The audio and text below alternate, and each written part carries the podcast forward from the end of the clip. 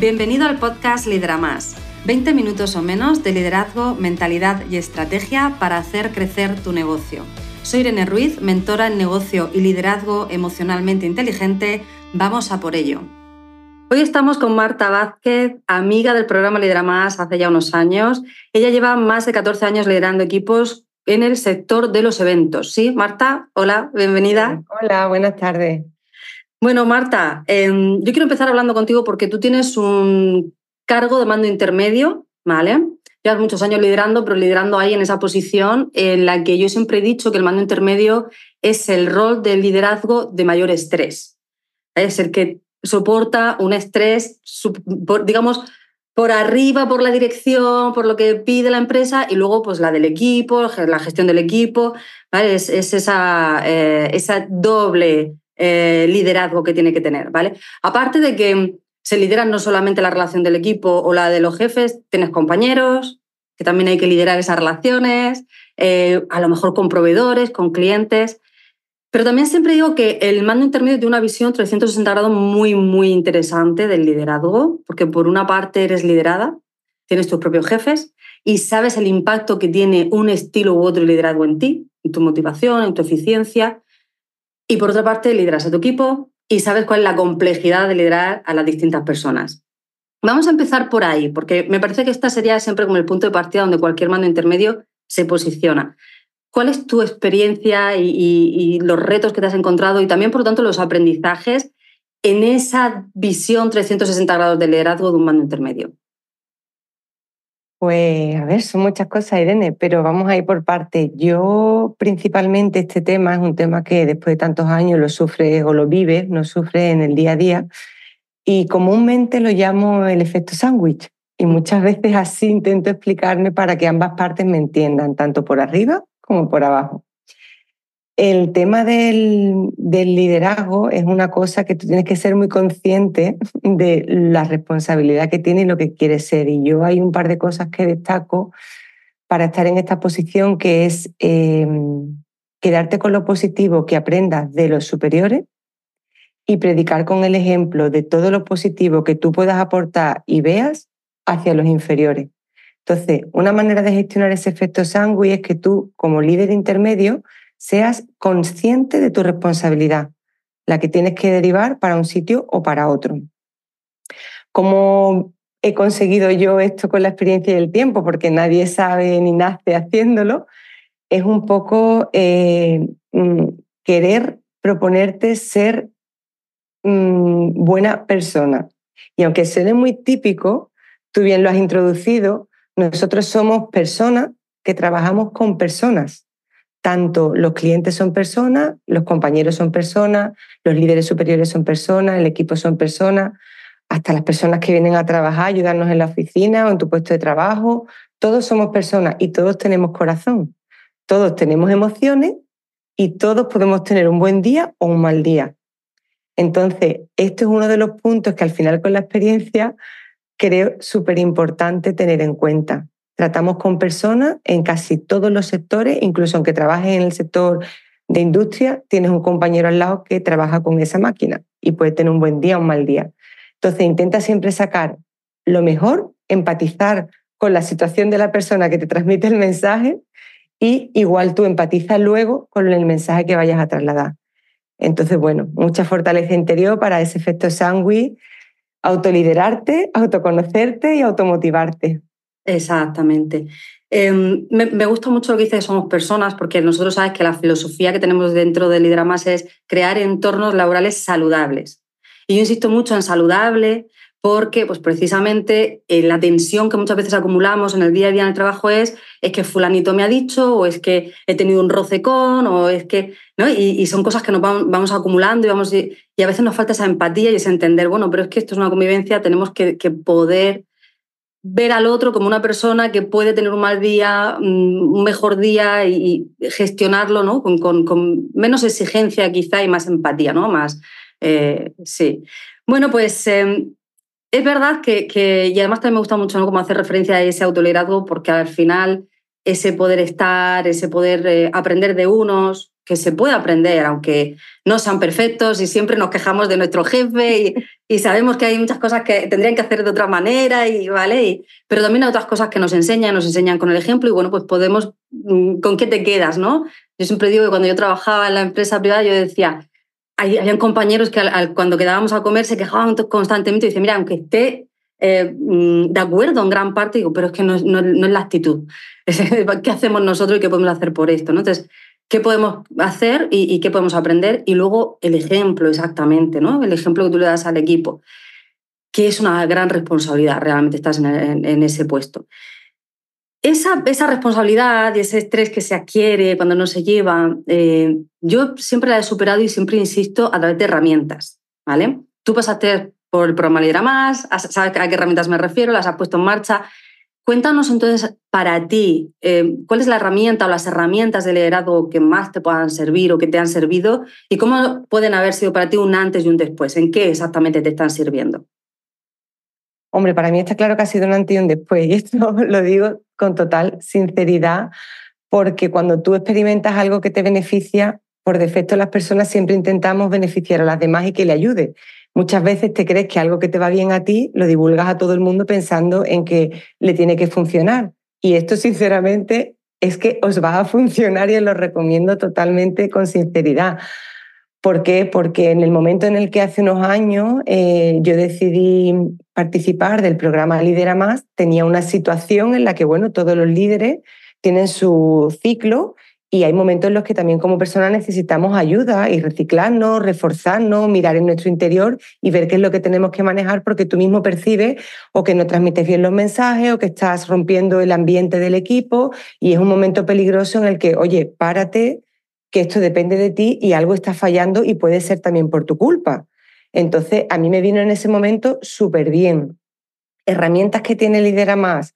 Pues el primero, la cercanía el poder desahogarte, que muchas veces este mando intermedio está solo, porque hay cosas que tú no puedes contarle a tu equipo, aunque te encantaría desahogarte, pero no son las personas adecuadas para tú desahogarte.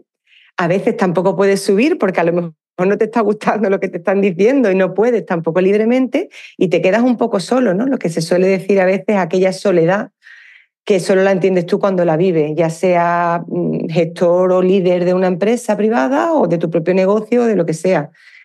Y en el programa Lidera Más, esas charlas que teníamos, esas reuniones mensuales, eran como un chute de adrenalina que estábamos deseando que llegase porque tú compartes tu experiencia, tu sensación, tu situación, tu semana y escuchabas a una compañera que lo mismo estaba en Canarias, que lo mismo estaba en Madrid, que estaba en Zaragoza y que a lo mejor era otro sector totalmente distinto, pero el escuchar activamente y atenta a esa persona con intención te aportaba ya un beneficio.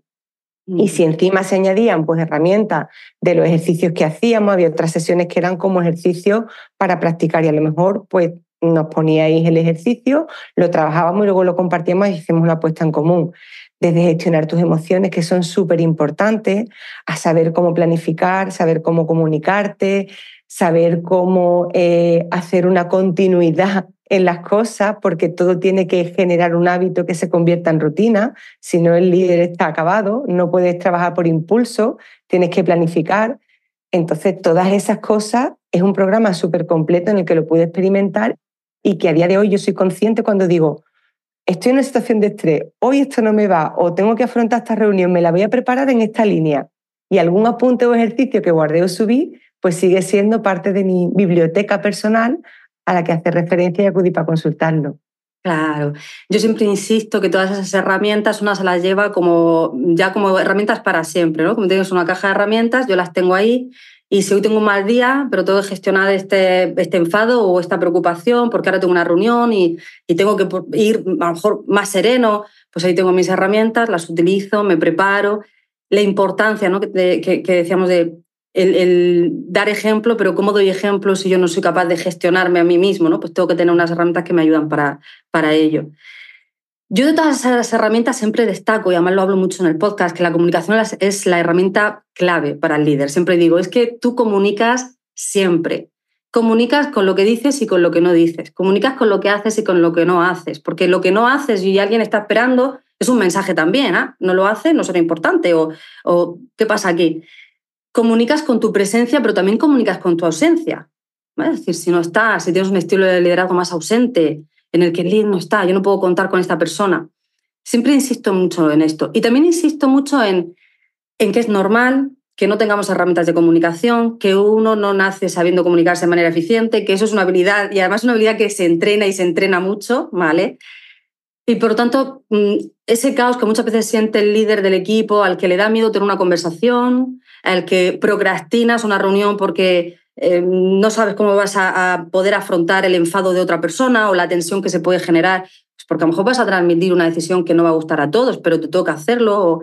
bueno, pues ese transmitir, el, procrastinar la conversación o el no tenerla o el mandarlo por correo. Esto es otra cosa que últimamente también pasa mucho, ¿no? comunicación que verbalmente me da cierto miedo, me incomoda, me inquieta, pues tengo un correo, tengo un WhatsApp, paso por aquí y bueno, somos conscientes de que eso pues, mm, tiene su, su uso, pero muchas veces también genera conflictos porque estamos evitando la comunicación que de verdad tiene que haber, de escucha, de negociación.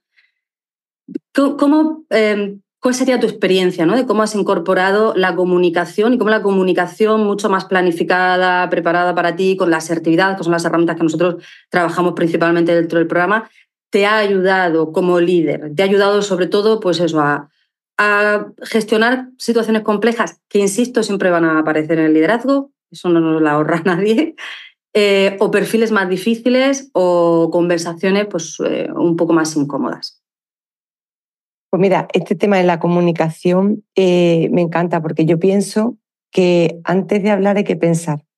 Entonces, eso es lo primero de la comunicación. Piensa y ten claro lo que vas a decir y qué objetivo quieres conseguir. Segundo, ten seguridad en ti mismo de tener preparado el mensaje que tienes que transmitir y las consecuencias que puede tener. Entonces, si te lo preparas antes, si es una situación complicada, puedes prever lo que puede pasar. Igual exageras porque a veces te come el miedo, ya no lo gestionas, pero bueno, sin irte a los extremos, tú puedes prepararte y entonces, bueno, tiro por aquí, puede pasarme esto y tener por lo menos un plan A o un plan B. No consiste, hay personas que tienen habilidades de comunicación y siempre que pensamos en la comunicación pensamos en hablar, porque se asocia un poco y como tú bien has dicho, en muchas maneras de comunicar. Yo le doy mucha importancia a la comunicación verbal y no verbal.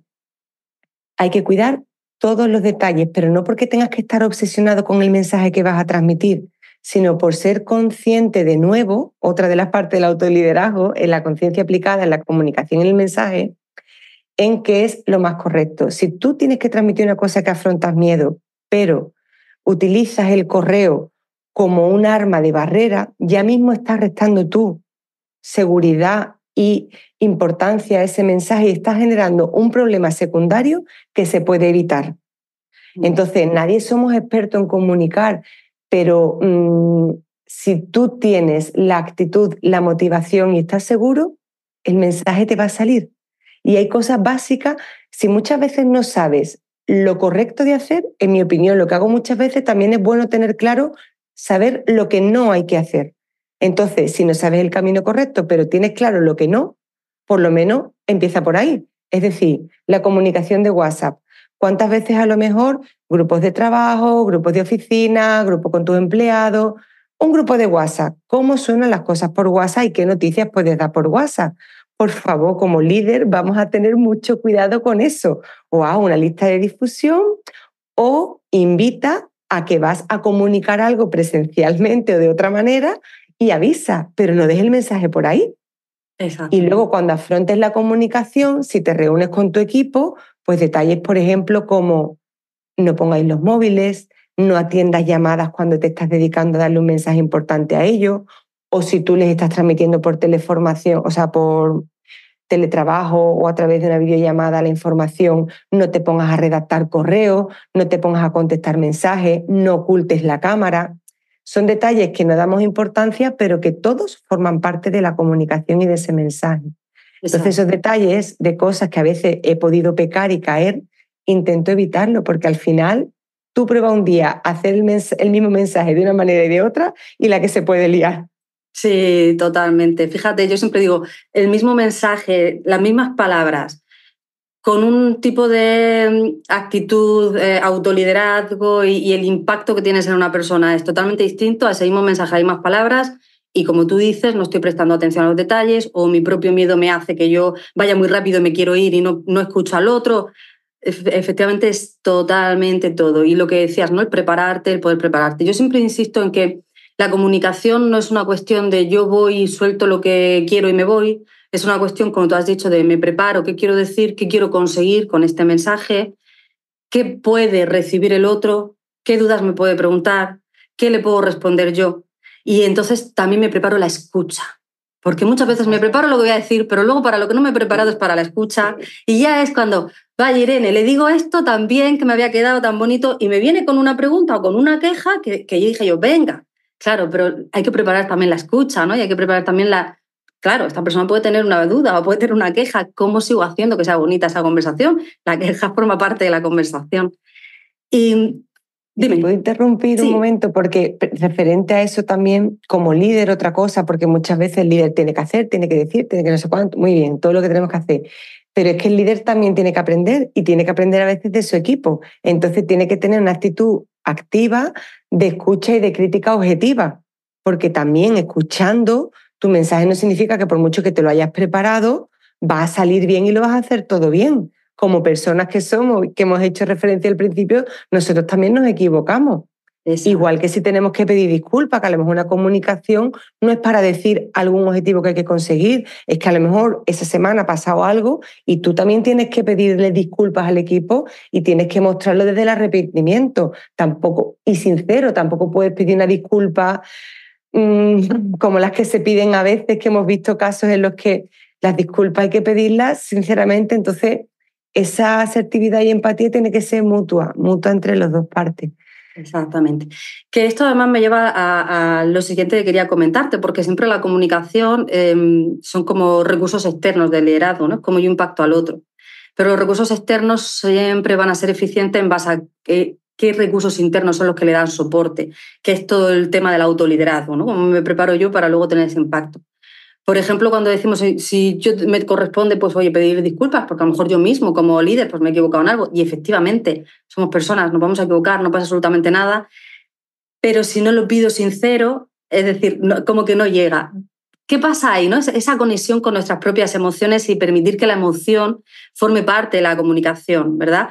Pero ¿cuántas veces huimos de la comunicación porque huimos de la emoción? Cuando decíamos ahora mismo, escribo un WhatsApp por no tener una conversación, pero no es por no tener una conversación, es porque me da miedo la conversación o me da miedo el enfado del otro o me da miedo la preocupación del equipo y, entonces no sé gestionar realmente la emoción de la comunicación, que forma parte de la comunicación, que no la puedes quitar, porque fíjate, cuando la quitas y tú dices, oye, lo siento, y no hay emoción, no hay conexión, ese mensaje no llega no lo siente de verdad, ¿no? En realidad, porque yo no noto que lo sienta.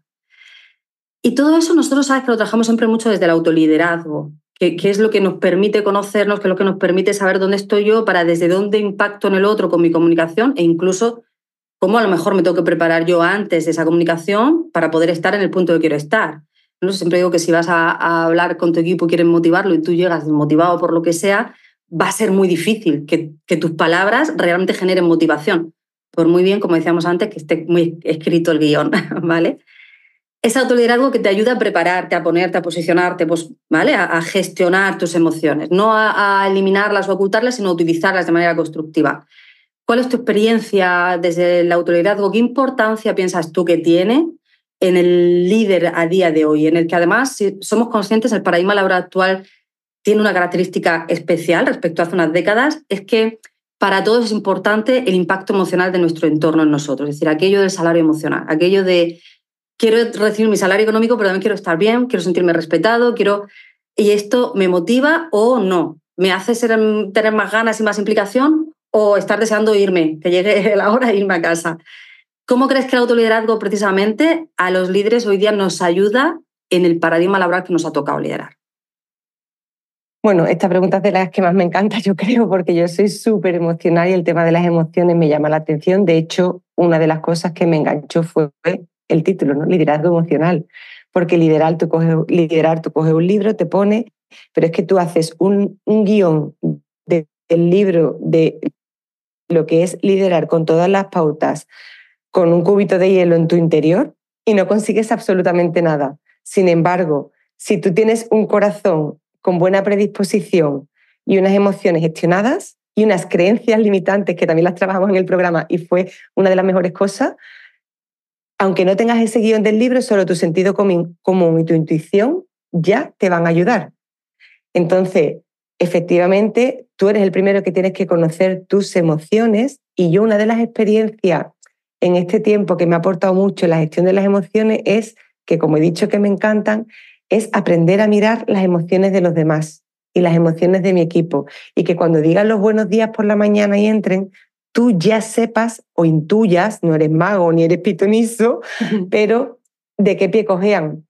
Y así tu mensaje también podrá ser condicionado. Para eso tú tienes que ser el primero que sepa, capaz de conocer, como, como hemos visto, cuáles son tus emociones, cómo se reflejan, cómo gestionarlas, o ese ciclo MEC, ¿no? De una emoción, cómo se muestra, qué conducta tomas y qué resultado te da según tú la hayas gestionado. Todo eso se aprendió en el programa también. Y eso el líder tiene que tenerlo casi como el Padre Nuestro, de, de saber reaccionar y trabajar tus creencias limitantes. Tú tienes que mostrar seguridad, motivación y mm, energía en los demás. Si tú mismo no confías en ti, tú tienes que confiar en tu equipo. Y eso también hay que trabajarlo, porque somos personas y, y no es muy fácil, pero bueno, se puede conseguir. Exactamente. Además, las creencias limitantes es una cosa que todos tenemos, que nos se llevan a una conducta o a otra y que muchas veces es la solución a, lo mejor un problema que hemos estado intentando darle solución desde la conducta hace años. Lo he intentado así, lo he intentado así, lo he intentado de esta manera, lo he intentado de la otra. Y al final es que había algo en mí que a mí no me permitía tener esa confianza o no me permitía tener esa constancia. O, y ahí es donde cuando he hecho el clic en la, en la creencia, he hecho el trabajo, todo lo demás, entonces ahora sí que ha podido ser.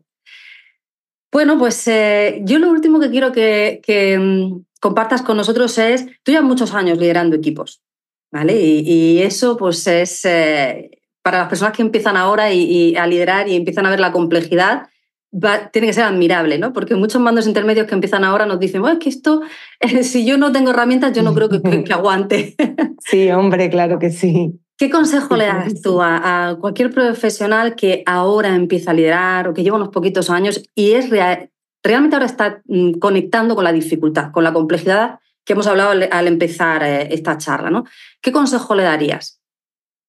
Pues yo después, como se ve, aunque parezco ya una persona mayor y con respeto hacia todos los que tienen mucha más experiencia que yo, eh, ahora que miro atrás o lo veo, ¿no? o después de pasar el programa, que fue como un clic en tener otra visión del liderazgo, les diría que lo primero que tienen que estar es eh, seguros de sí mismos, seguros de sí mismos y autoconocerse cada uno interiormente, conocer tus emociones, conocer tus fortalezas, conocer tus debilidades, conocer todo, todo de ti, saber gestionarlo y a partir de ahí, con la seguridad que tú tengas como persona, podrás salir, pero querer hacer las cosas sin conocerte tú, por mucho que quieras coger una herramienta o un libro y hacerlo, lo veo un poco complicado. Muy bien. Pues con este consejo súper útil, eh, vamos a cerrar el episodio de hoy. Muchísimas gracias por tenerte aquí. Me ha encantado, me ha encantado la conversación contigo. Y, un placer, Irene. El programa Lidera Más marcó algo y creo que seguiremos unidas por mucho tiempo. Un placer y muchas gracias por confiar en mí. Muy bien, y un abrazo a todos. Nos vemos. Hey, gracias por ser un oyente del podcast Lidera Más. Tengo una pregunta para ti. ¿Ya estás suscrito al podcast para no perderte ningún episodio? Suscríbete de esta forma cada semana disfrutarás de la estrategia y tips que te van a ayudar a conseguir tus objetivos y la vida que sueñas. Y si conoces a algún amigo al que le encantaría escuchar este programa, compártelo con ellos. Te estaré muy muy agradecida. Así me vas a ayudar a ayudar a mucha más gente. Muchas gracias.